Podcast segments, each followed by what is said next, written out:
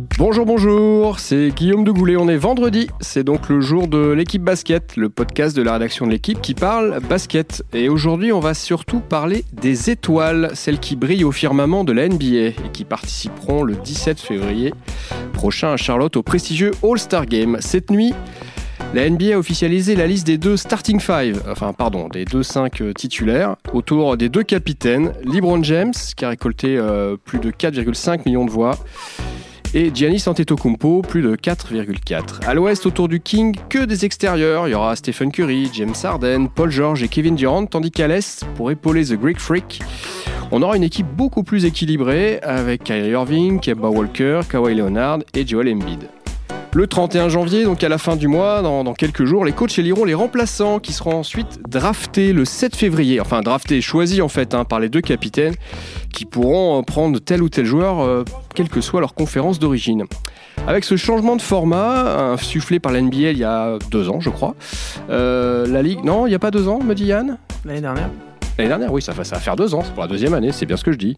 Ouais, un, deux, d'accord, ok, c'est bon, je suis encore compté. Merci Yann. Merci, Ça fait un an ouais. en fait. euh. Euh, donc, pour la deuxième fois, donc, elle a réussi, la NBA a réussi, a réussi, pardon, à relancer l'intérêt euh, de cette grande messe annuelle, parce qu'évidemment, bah voilà, les choix des capitaines sont commentés, qu'il y a toujours des absences euh, difficiles à justifier, et puis surtout parce qu'au-delà du match et des concours, être ou ne pas être All-Star, bah, ça reste toujours la question. Et des questions justement, messieurs, j'en ai un paquet pour vous.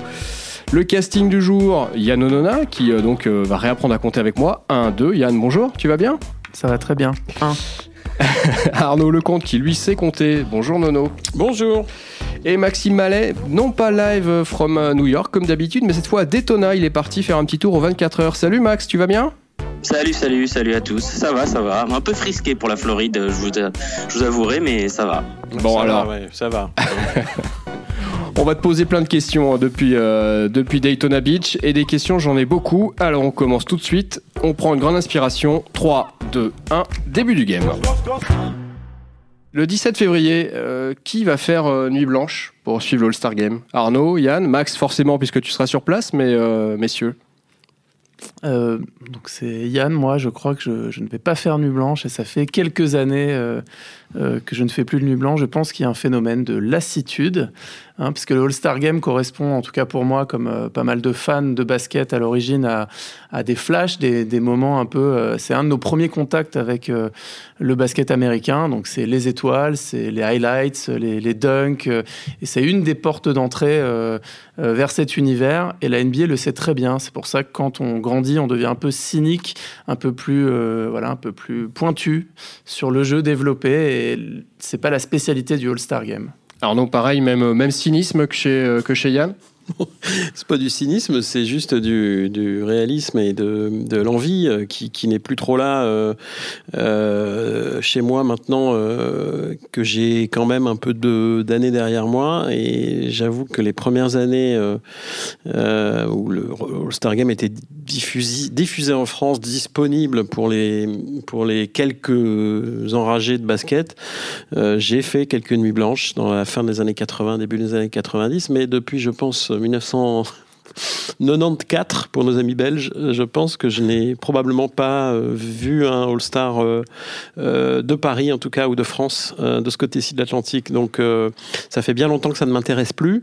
Après, je reste évidemment attentif à, à, à- ce que représente le prestige que représente cette épreuve. Et puis, je, je sais, enfin, cet événement, et je sais très bien à quel point les jeunes générations, les gens qui s'éveillent un peu au basket, sont fascinés par ce, par ce spectacle parce qu'il est, euh, bah, y a qu'au basket, euh, en tout cas, il y a que dans le basket américain euh, qu'on peut, rester fasciné par toutes ces stars réunies sous le même maillot ou sous deux maillots différents, en tout cas le même soir. Voilà, ça reste quelque chose de fascinant, je pense, pour les jeunes aujourd'hui.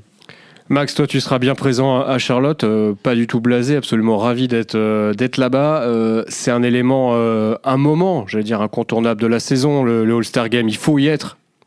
Ouais, le, le All-Star Game, il faut y être. Après, c'est vrai que c'est une échéance euh, qui est un peu euh, le temps de disponibilité média des joueurs s'est réduit, par exemple. Euh, il y a de plus en plus de médias, notamment les médias asiatiques. Donc c'est vrai que c'est pas le, c'est pas les, les, conditions les plus agréables pour bosser. Le match n'est pas forcément le, le plus sympathique de l'année, même si l'an dernier ça s'est bien amélioré. C'est vrai que le All-Star Game, en fait, ce qui est important, c'est maintenant, c'est savoir qui y est, qui n'y est pas, et puis maintenant qui va drafter qui, quel joueur va choisir quel joueur, quel joueur sera choisi en dernier. C'est plus en être ou pas qui est important que le week-end en lui-même. C'est euh, une célébration, c'est se retrouver entre soi pour euh, pour les joueurs, de, les grands joueurs d'aujourd'hui, les grands joueurs d'hier. Voilà, euh, faire faire du business, faire plaisir aux fans. c'est vrai que le le produit, le match en tant que tel, est pas est pas forcément le, plus attendu de l'année retrouver les, les, deux capitaines face à face, là, LeBron James et Antetokounmpo de l'autre côté, c'est logique selon toi? C'est voilà, c'est les deux stars à l'ouest et à l'est de la, de la NBA aujourd'hui?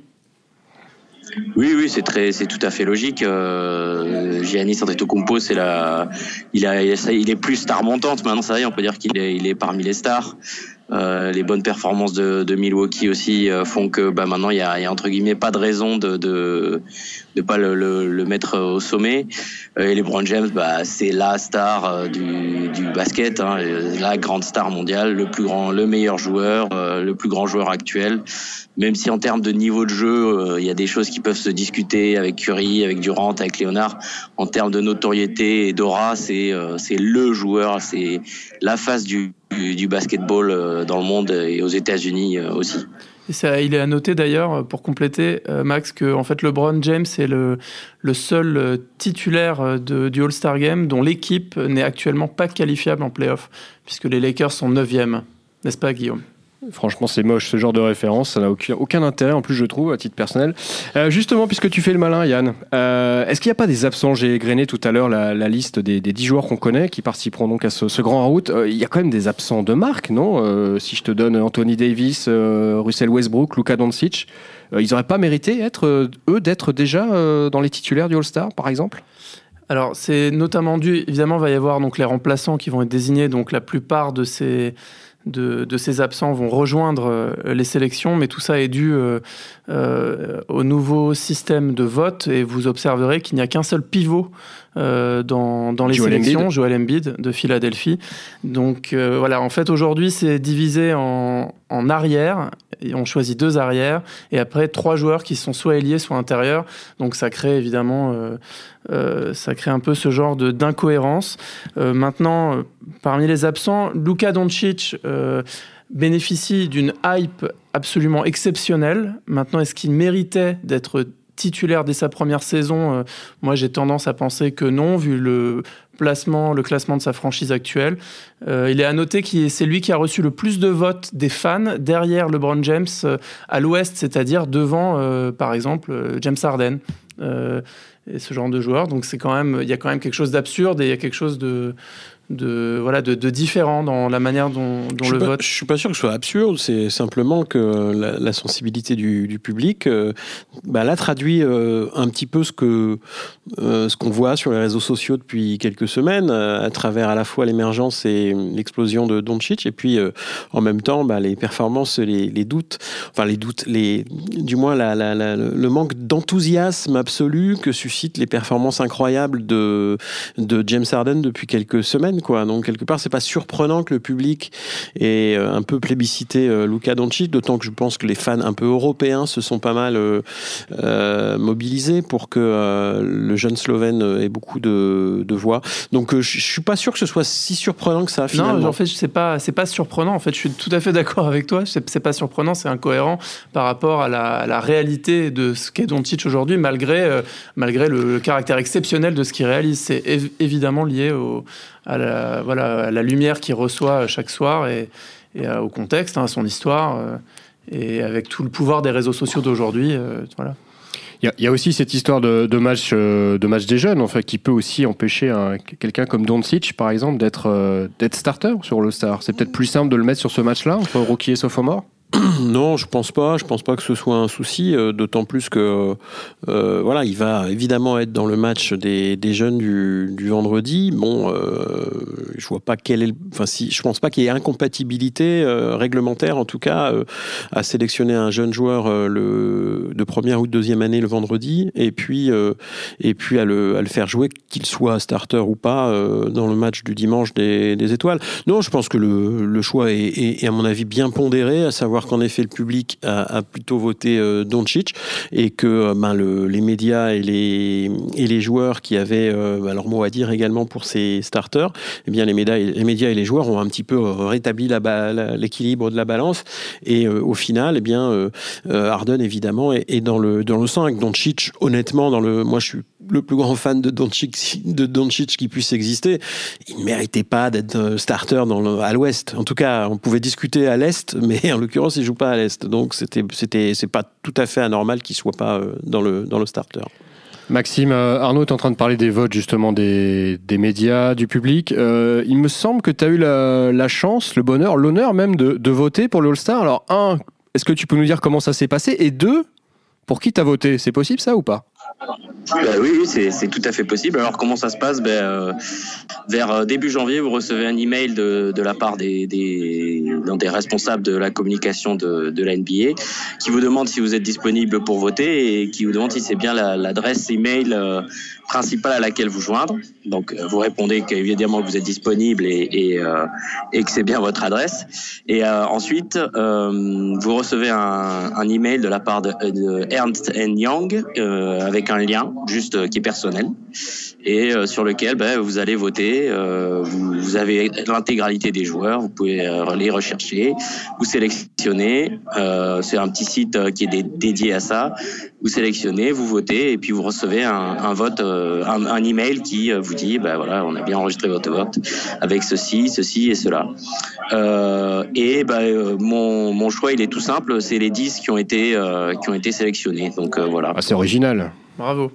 Ah bah, bah, oui, mais en même temps, euh, je, on va pas mettre. Enfin, euh, on met les meilleurs. Les meilleurs, si c'est les meilleurs, il n'y a pas de. T'as pas voté Rudy Gobert, bah, donc non, parce que euh, il mérite d'être All-Star, mais euh, après starter, c'est on vote pour on vote que pour 5 starters. Si on votait pour les 12 All-Stars, il, il y aurait été au la main. C'est les James. Par contre, je voulais, je voulais signaler un truc. Il a, il a reçu deux fois plus de votes qu'il y a d'habitants en Slovénie. c'est LeBron James qui t'avait appelé pour te demander de voter ou quoi? Il, choisit lui aussi les, les médias euh, comme il fait avec les, comme il va faire avec les remplaçants de son équipe? Il, il, il m'a dit bon j'ai besoin de toute l'aide possible j'ai été absent un moment donc euh, il faut il faut voter. Euh...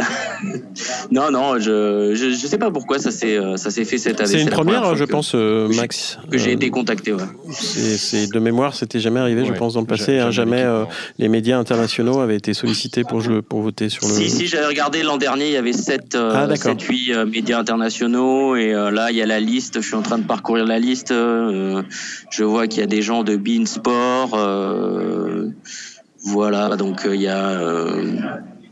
Mais bon, écoutez, je, me rapproche. J'ai déjà eu une chambre d'hôtel à côté de Adrian Wojnarowski lors des finales. Maintenant, je vote pour le All-Star. J'ai l'impression de, me rapprocher du sommet, quoi. T'en es plus très loin, effectivement. Euh, Gobert, lui non plus, il en est plus très loin. Est-ce que c'est euh, Yann Est-ce que ça peut être la bonne année pour Rudy Gobert, euh, enfin, enfin All-Star, meilleur défenseur de la NBA et All-Star c'est dans les cordes. Ça, me paraît, pour moi, ça paraît évident. Alors le problème, c'est qu'on voit ça de France et que Rudy Gobert est français. On nous dira toujours que euh, voilà qu'on veut le favoriser ou le pousser, mais ça me paraît évident dans la remontée euh, spectaculaire d'Utah qui qui était quand même en difficulté en début de saison et, la remontée en flèche de Utah qui est actuellement, je crois, sixième, euh, est directement liée à l'abattage de, Rudy Gobert. Ils ont retrouvé, euh, ils ont retrouvé leur niaque, leur arme défensive euh, qu'on avait vu en deuxième partie de, de saison dernière. Rudy Gobert est la raison numéro un. Euh, la deuxième raison, c'est que Donovan Mitchell est, redevenu injouable au tir, mais, mais je pense que le premier facteur, c'est vraiment ce qu'apporte Rudy en termes de dissuasion euh, par rapport à l'adversaire. C'est euh, la pierre angulaire de cette équipe. Et il faut ajouter que l'année dernière, sa voie était barrée euh, par, non, il, y a deux, il y a deux ans, par Gordon Hayward, qui avait été sélectionné alors que son nom était, était dans la discussion. En tout cas, il fait causer Max aux États-Unis. Sur, on se souvient de l'an dernier, hein, il y avait c'était Team LeBron contre Team Curry. Euh, savoir qui allait choisir qui, ça avait fait pas mal, euh, pas mal couler d'encre, hein, notamment les, sur les choix de, sur le choix de LeBron. Oui, bah en fait, ça avait fait euh, couler de l'encre parce qu'ils avaient gardé ça secret, ils avaient fait ça euh, à l'abri des regards, et donc euh, forcément, ça va intéresser les gens, savoir qui avait été qui avait été pris en premier, ça avait été Kevin Durant, qui avait été pris en dernier, surtout. Voilà, c'est la petite. Euh, Pic. Euh, ouais, voilà. Alors la NHL avait fait avait fait ça, et ils avaient euh, euh, pour euh, mettre un peu de, de piment, pimenter un peu le, le joueur qui serait pris en qui serait pris en dernier, ne pas forcément en faire seulement un truc un peu un peu triste. C'est ils avaient offert une, une voiture aux joueurs qui étaient draftés en tout dernier. Alexander Ovechkin, qui est un des meilleurs joueurs de la ligue, avait préparé un petit panneau euh, prenez-moi en dernier parce que je voudrais la voiture. Donc là, là, il n'y a pas de il y a pas de petit dispositif prévu pour l'instant comme ça. Mais ce sera en direct à la télé, par contre, là, si j'ai bien compris. Sur le 7 TNT, c'est ça ce sera. Je sais pas si ce sera en direct, mais ce sera diffusé en tout cas. Euh, voilà, c'est euh, sur TNT qui diffuse le All-Star Game et, et qui est la chaîne sur laquelle il y a toutes les annonces. Ils vont faire ça en, euh, à la télévision, diffusé, donc on saura euh, qui euh, qui a pris qui, à, quel niveau. Et, et pour ouais, pour euh, vous confirmer, c'est les entraîneurs qui désignent les sept remplaçants de, dans chaque conférence. Et, euh, et ensuite, les, les deux capitaines piochent dans les euh, 22 autres joueurs pour composer leur équipe. D'accord. 22 autres joueurs. Oui, ils sont 24 avec les capitaines, 12 et 12 Voilà. à la fin, au final. D'accord. Mais les starters, qu'est-ce qu'ils deviennent là? Les starters font les partie starters, du pool, ils- c'est les la même chose. starters, ils- Ils font partie du pool. le- chaque capitaine euh, choisit euh, quatre starters et, euh, et euh, sept remplaçants. D'accord. Ils seront starters, mais pas forcément ensemble. Oui, ils seront starters. Oui. voilà, mais- D'accord. Mais ils peuvent être disséminés dans les deux équipes, les starters ouest et les starters est. ça. On est d'accord. Oui. Ok. J'ai compris. Mais très franchement, c'est quand même pas extrêmement euh, clair et net, quoi, euh, ce système, je trouve. Bon, bah tu pourrais écrire à la, à la NBA pour demander ce qui clarifie Ouais, ouais, la ouais, saison mais je prochaine. pense, que- je pense que ça, ça, il y a beaucoup de gens qui sont en pleine confusion là-dessus. On a pu le constater euh, ici et là. Yann, il me semble, tu me disais tout à l'heure que tu avais eu des, des remarques de gens qui comprenaient pas forcément très bien ce, ce nouveau système. ouais. Oui, ils pensent encore que c'est l'Est contre l'Ouest, ou quand on a désigné les starters, ils pensent que, voilà, que les deux équipes vont s'affronter alors qu'il va y avoir un processus de sélection. Moi, je pense surtout que ça peut affecter euh, en termes euh, en termes de- d'histoire, si vous voulez, dans quelques années. Euh, Est-ce qu'on va vraiment réussir à se souvenir qui était dans l'équipe de Non. Stephen Curry, de non. LeBron James, de Giannis Antetokounmpo? Donc les matchs vont devenir un peu abstraits, alors que moi, je, je sais pas, j'ai l'impression de garder quelques souvenirs plus antiques de, de matchs, de performances où c'était quand même euh, identifié. Voilà. Ah, justement, est-ce que, puisque tu poses cette question-là, Yann, est-ce que euh, pour vous, être All-Star, c'est toujours un, un honneur? Est-ce que c'est toujours une, une vraie distinction? Est-ce qu'il vaut mieux, pour poser la question autrement, euh, ne pas être All-Star mais gagner des titres NBA Ou est-ce qu'il vaut mieux euh, en- enchaîner les, nominations All-Star et ne pas avoir de comme, euh, comme certains? Alors la question se pose pas tout à fait euh, euh, comme ça euh, aux États-Unis. Je pense que d'abord il y a un caractère très très pragmatique. Euh, être All-Star, euh, ça, ça fait partie euh, de- du CV d'un joueur. Ça donne un statut et un statut, ça signifie de l'argent, du salaire. Et dans les contrats, en général, les joueurs euh, qui signent des gros contrats ont toujours une clause avec des bonus qui sont liés à d'éventuelles sélections All-Star Game. Je suis à peu près sûr que c'est le cas, par exemple, de, de Rudy Gobert, mais c'est probablement le cas de l'ensemble des, euh, des joueurs NBA. Donc tout ça est lié encore à une, guerre de, chiffres, d'argent. Tout, tout ça est lié évidemment. Un joueur dira toujours qu'il veut des bagues de champion, mais euh, le statut All-Star, euh, ça représente quelque chose. Je pense qu'on est reconnu par ses pairs, que ça, a une valeur, ça a une valeur plus que symbolique. Arnaud, est-ce que tu connais le joueur qui a disputé le plus d'All-Star 14, mais qui a zéro titre NBA, et pourtant qui fait partie des meilleurs joueurs de l'histoire C'est la Euh, question Karl- du jour. Ça doit Ouais. être Karl Malone, j'imagine. Exactement, Euh. Oui, oui. Après, euh, pendant un certain, moi je trouve qu'en effet la nouvelle formule est, va, va peut-être un peu dévaluer ce, ce statut. On verra avec le temps. C'est encore trop euh, trop récent, trop frais pour euh, pour tirer des conclusions. Mais c'est vrai que pendant très longtemps, c'était euh, le match qui faisait presque davantage rêver qu'une finale, en fait, parce que en effet, on, avait réuni sur le sur le même terrain le même jour bah, les 24 peu ou prou les 24 meilleurs joueurs du monde face à face. Donc bon, le match était peut-être encore plus événementiel à une certaine époque parce qu'il était euh, plus euh, voilà plus confidentiel euh, et donc euh, à l'international on avait tendance à un petit peu le, le porter vraiment au, au, au, nu, au, au, firmament, on va dire, de ce qu'on peut voir sur, dans, dans, dans, une saison de sport, dans une année de sport. C'était un truc vraiment à part. et puis encore une fois, unique quasiment à la, à la NBA, même si les, évidemment les grands sports américains font pareil, mais, mais en Europe, notre culture à nous, elle n'est pas du tout All-Star. Et on se demandait même ce que voulait dire All-Star. Moi, je me souviens à mes débuts à l'équipe, on se demandait s'il fallait pas traduire All-Star par toute étoile. Donc c'était un peu, un, peu, un peu ridicule, bien sûr, mais c'était des questions d'époque euh, qui sont assez euh, symptomatiques. Quoi. Et euh, du coup, voilà, on a, on, a fait quand même du statut All-Star à une certaine époque un vrai, un truc peut-être plus fort qu'une finale, une participation à une finale, etc. Je pense qu'avec le temps, ces choses-là se sont un petit peu diluées, que le statut All-Star est peut-être un peu moins prestigieux que, que, dans les années 80-90.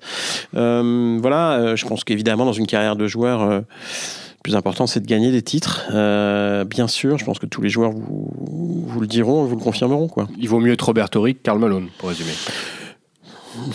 là, c'est deux exemples un peu un peu extrêmes. Donc euh, voilà, évidemment, c'est c'est entre les deux la, vérité. Mais euh, euh, oui, Robert Horry est peut-être le, le, joueur le plus titré, le moins connu, et Karl Malone est le, joueur le plus connu qui n'a jamais été titré. Donc la vérité, elle est un peu entre les deux. Mais je pense qu'en effet, Karl Malone donnerait beaucoup de de sélections All-Star pour une bague NBA, bien sûr. Max, le All-Star, c'est pas seulement le, le match, c'est pas seulement le statut, c'est aussi, euh, on en parlait hein, dans un podcast précédent, c'est aussi les concours, ces fameux concours de dunk qu'on fait la, la légende un petit peu du, de ce rendez-vous, euh, les fameux concours à trois points aussi. Euh, ça, c'est un petit peu disparu, euh, j'ai l'impression, aujourd'hui dans le dans l'ensemble du week-end. Ça dépend, ça dépend des années. Par exemple, en 2016, hein, c'était il y a trois ans seulement, le concours de dunk a été le, le clou du week-end. C'était vraiment le moment le plus fort avec, on se souvient, Zach Lavine et, et Aaron Gordon qui ont fait un, un concours complètement fou. Euh, donc voilà, après, euh, le concours à trois points aussi était pas mal quand même, avec, surtout avec les shooters à trois points qu'on a aujourd'hui. Donc euh, pas forcément, je, ça, ça, reste un moment, un moment euh, important du week-end. Après, euh, voilà, comme je, comme je le disais, pour moi, l'aspect important aujourd'hui du All-Star, c'est en être ou pas, c'est tout ce qui se passe en amont du All-Star qui est, euh, qui est un peu, qui est un peu plus intéressant que, que le week-end en lui-même. Est-ce que cette évolution de format, Arnaud, pour faire un tout petit pas d'écart euh, vers la France, cette évolution de format de la NBA, peut euh, inspirer d'une manière ou d'une autre euh, le All-Star français? On a vu que le, match en décembre dernier était extrêmement mollasson, il y avait zéro intensité, ça a généré beaucoup de questions. Alors la salle était pleine, Bercy était plein comme, comme d'habitude, j'ai envie de dire. est-ce qu'il y a des choses dont on peut s'inspirer ou est-ce qu'il faut imaginer totalement autre chose? Ben, il y a effectivement un vrai problème qui se pose en, après le All-Star de cette année euh, en France, euh, lié au fait que le match était absolument sans intérêt parce que les joueurs ne l'ont pas, n'ont pas du tout, ne serait-ce que fait semblant de défendre un peu. Euh, et voilà, donc euh, tout le monde était est sorti frustré. Il y a des interrogations aujourd'hui à la tête de, de l'organisation du All-Star Game français de savoir si bah, ce qu'il faut faire pour. Euh, donc ils, observent beaucoup, ils écoutent beaucoup en ce moment pour savoir s'il faut changer la formule. Voilà. Alors est-ce que l'exemple NBA est transposable? Je pense pas, parce que c'est l'idée d'un capitaine en effet qui sélectionne un peu ses coéquipiers euh, peut euh, peut faire penser qu'il y aura peut-être un peu de compétitivité, de, de rivalité entre les deux capitaines, entre les deux équipes choisies par le capitaine. C'est pas idiot de penser ça, sauf que euh, le format français c'est les meilleurs Français du championnat contre les meilleurs étrangers. Et les meilleurs étrangers, tous les ans, ils changent.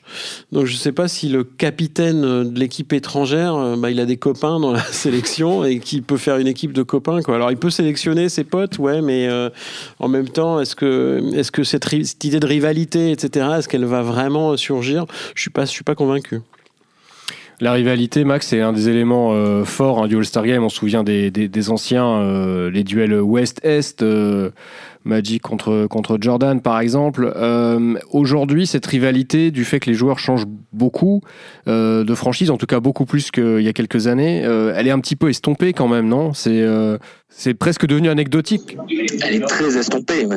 Ben c'est pour ça que d'ailleurs qu'ils ont qu'ils ont créé ce format, c'est pour essayer de relancer quelque chose où il y a un peu de il y a un peu comme bah, des rivalités peut-être, mais un peu plus de, de quelque chose d'humain. De voilà, l'an dernier, on a eu les Brown James qui a pris Kevin Durant et donc il a aligné face aux trois autres joueurs de Golden State.